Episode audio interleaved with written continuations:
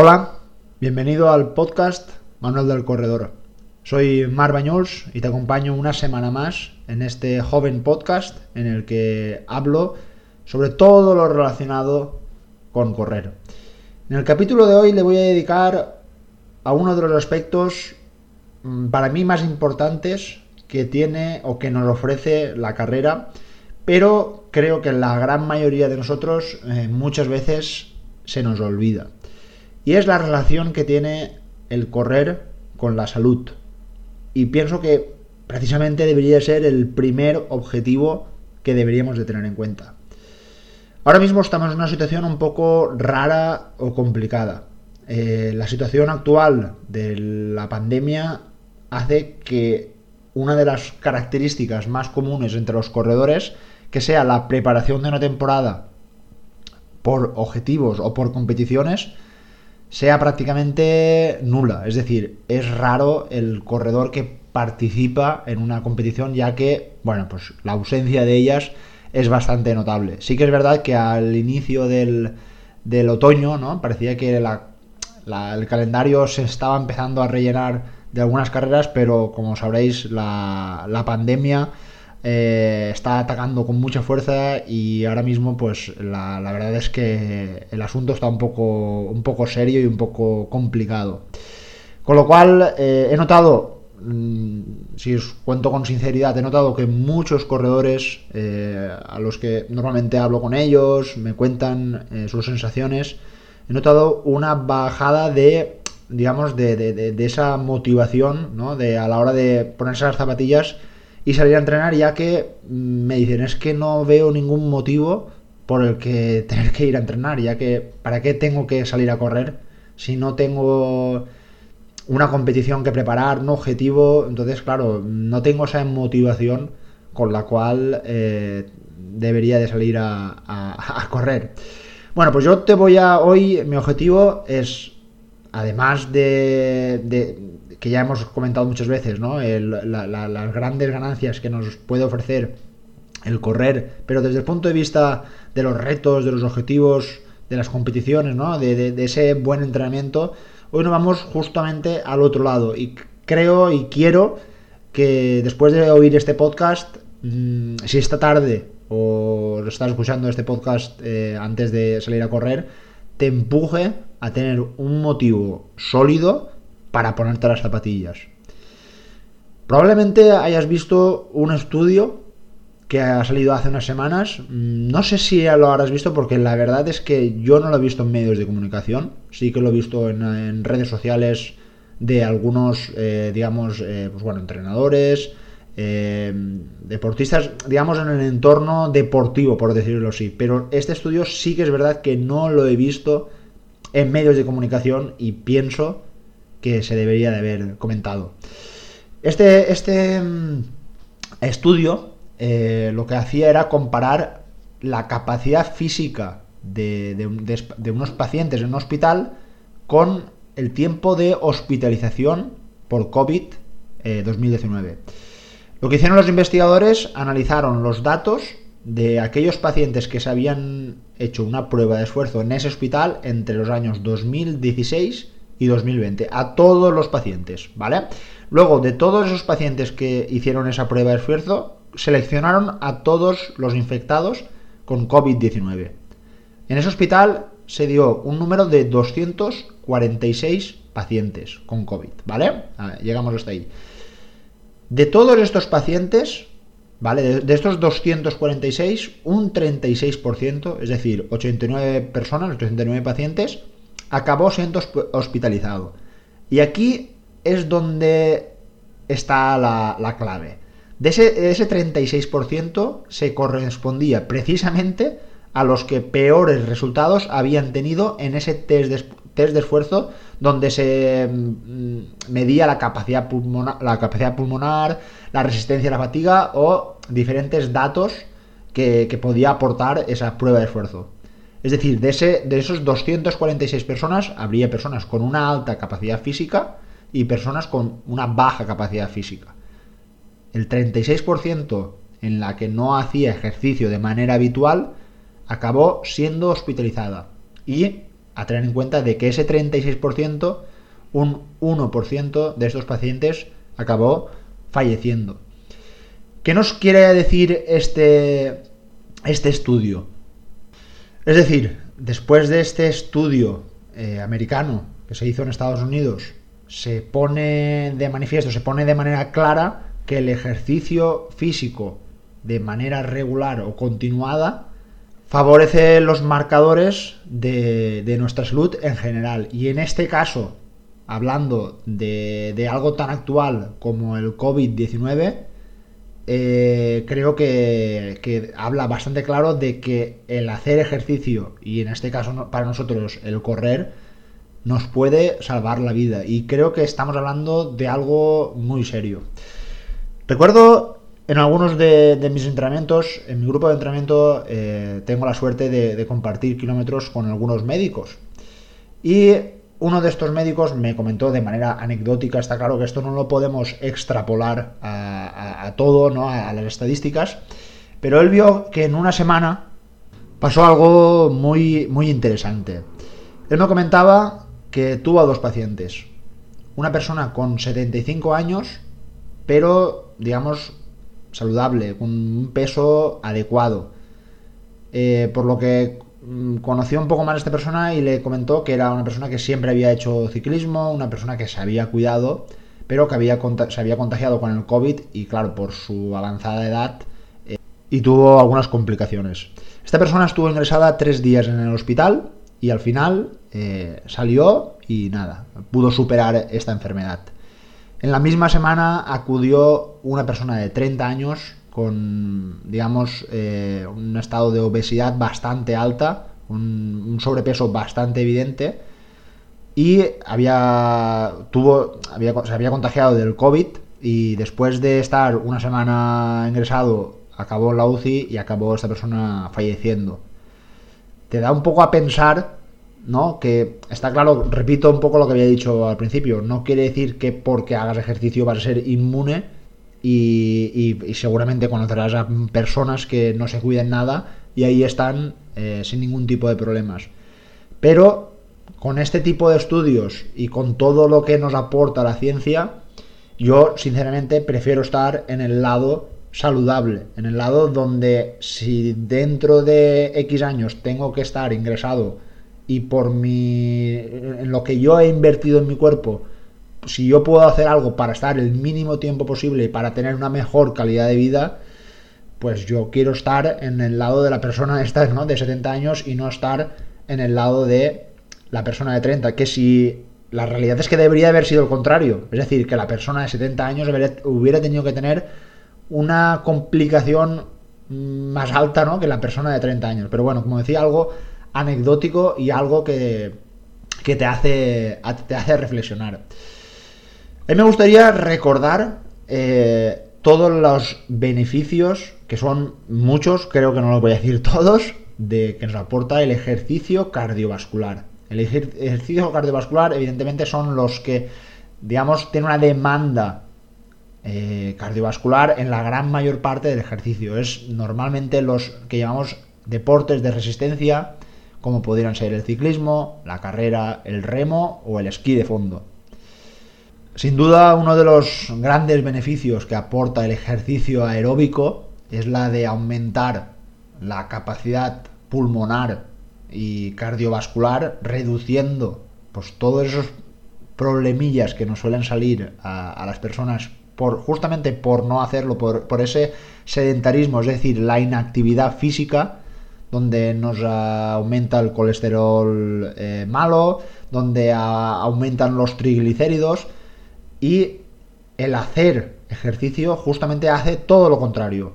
Reduce estos valores de colesterol, el malo, reduce los triglicéridos, pero aumenta eh, ese colesterol bueno, el HDL, eh, podemos reducir el, riesgo de tener eh, enfermedades cardiovasculares como ictus o, infartos y, eh, por supuesto, reduce la, posibilidad de, tener enfermedades relacionadas con la, presión sanguínea, es decir, la hipertensión. Esto estamos hablando de algo de las algunas de las enfermedades más eh, cotidianas en nuestra, nuestra sociedad.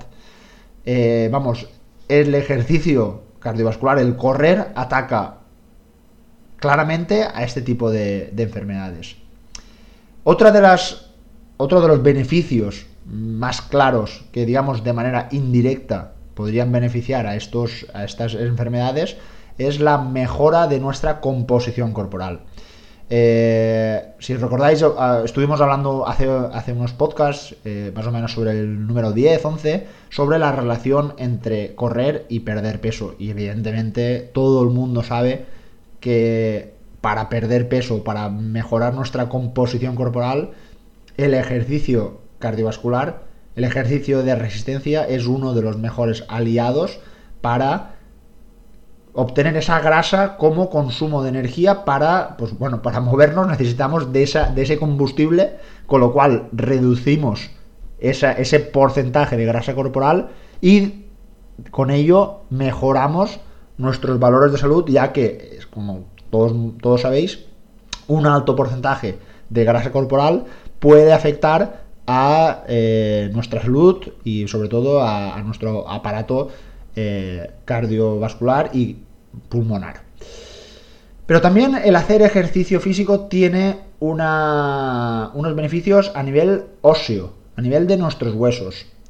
Muchas veces se nos ha dicho que el correr al final vamos a tener problemas en nuestras rodillas, vamos a tener problemas en nuestras mm, articulaciones incluso, y se ha demostrado que justamente es todo lo contrario.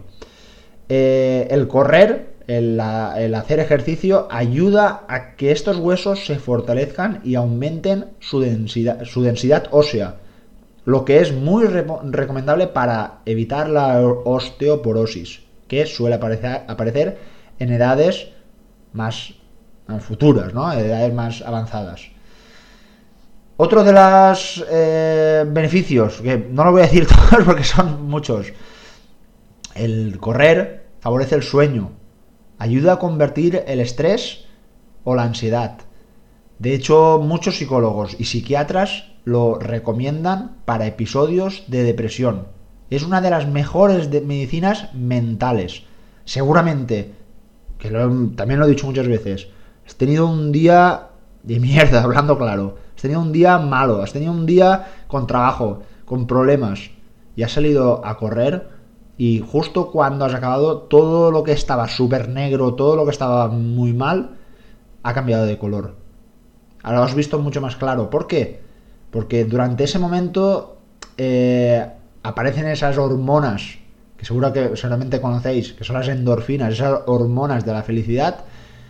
Y a veces esos problemas que vemos una montaña, muchas veces no son para tanto y nos ayudan a verlo de una manera, de una manera más clara.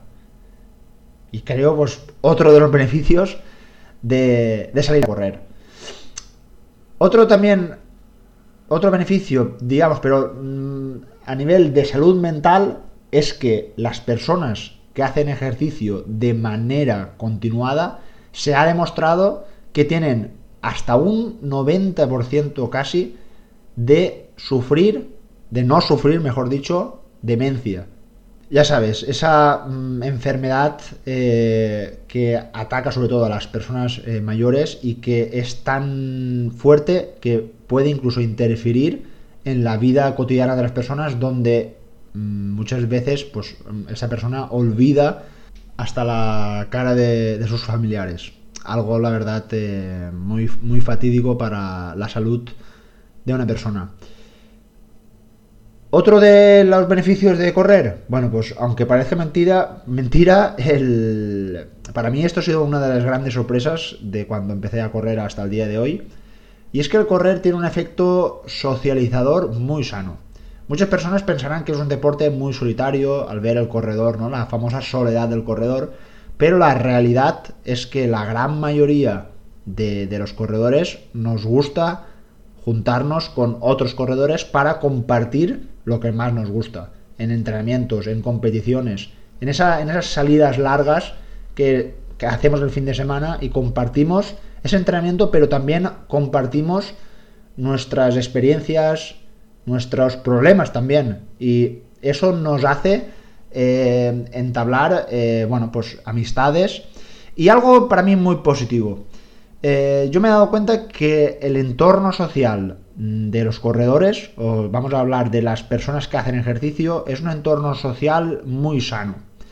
No va a ser el mismo entorno social si tú, por ejemplo, te gusta salir por las noches a discotecas, a lugares nocturnos, ese ambiente, digamos que sano, sano no es. Está muy, digamos, bien visto el alcohol, el consumo de drogas y digamos que no es la vida más saludable que podríamos llegar a tener. En todo caso contrario, en un entorno social de una vida saludable como es el hacer ejercicio, pues también la gente, las personas, a mí me han demostrado ser personas más sanas, a nivel mental y al final uno se siente más cómodo y le ayuda a, digamos, a continuar ese hábito tan saludable como es el de continuar haciendo ejercicio. Si tú, por ejemplo, estás eh, con personas en las que no hacen nada de ejercicio y te van a ver como un bicho raro si un día te levantas a las 8 de la mañana para salir a correr, esto no te va a ayudar. En cambio, si tu grupo social o tu grupo más cercano son deportistas. Y yo no estoy hablando que sean corredores, que sean ciclistas, que vayan al gimnasio, que, hagan diferente tipo de, de, ejercicio. Van a ver que lo que tú haces es normal y te van a ayudar a generar ese hábito dentro de ti. ¿Vale? Es, es fácil de entender. Yo, la verdad es que Personalmente he hecho muchos amigos en, este mundo, pues probablemente más del 60% de, mi entorno social eh, sea en el, ámbito deportivo y la verdad es que es algo que, me, tiene, muy satisfecho. Bueno, como has visto, he comentado algunos de los beneficios que, nos ha aportado correr.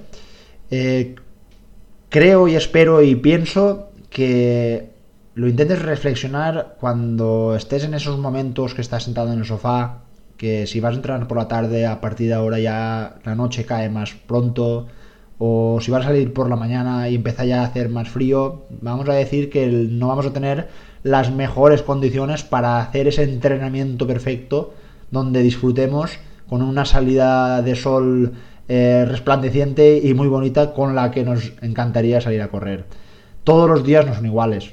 Seguro que si sois deportistas, vamos, seguro que lo sabéis que habéis sacado días buenos y días malos. Y esto se trata no de salir a entrenar para ser el mejor, no de salir a entrenar porque tengo que ser el más fuerte de, mi grupo.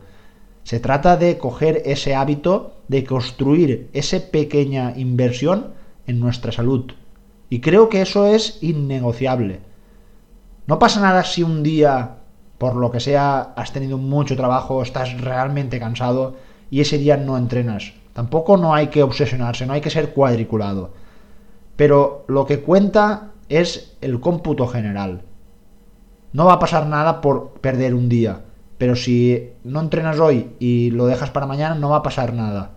Lo importante, repito, es que tú durante un tiempo, es decir, durante un tiempo extenso, tengas la capacidad de haber adquirido un hábito de poder entrenar dos, tres, cuatro o cinco veces a la semana, o incluso más para los más deportistas.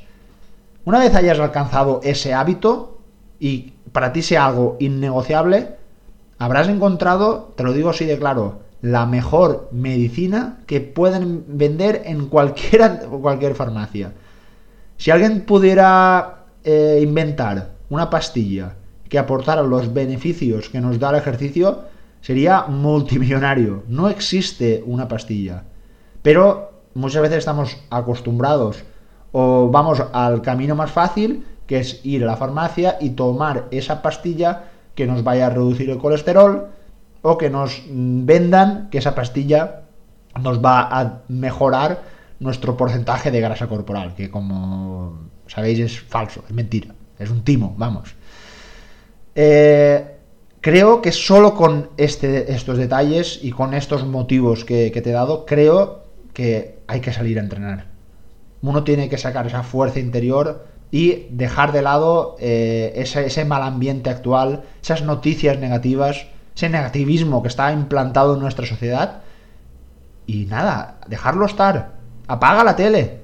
Apaga la tele, deja el móvil porque solo nos están bombardeando de noticias negativas. No paran de hablarnos de la vacuna. No paran de decirnos que cuando vaya a salir la vacuna todo va a ser mejor. No esperes a, e, a esa vacuna.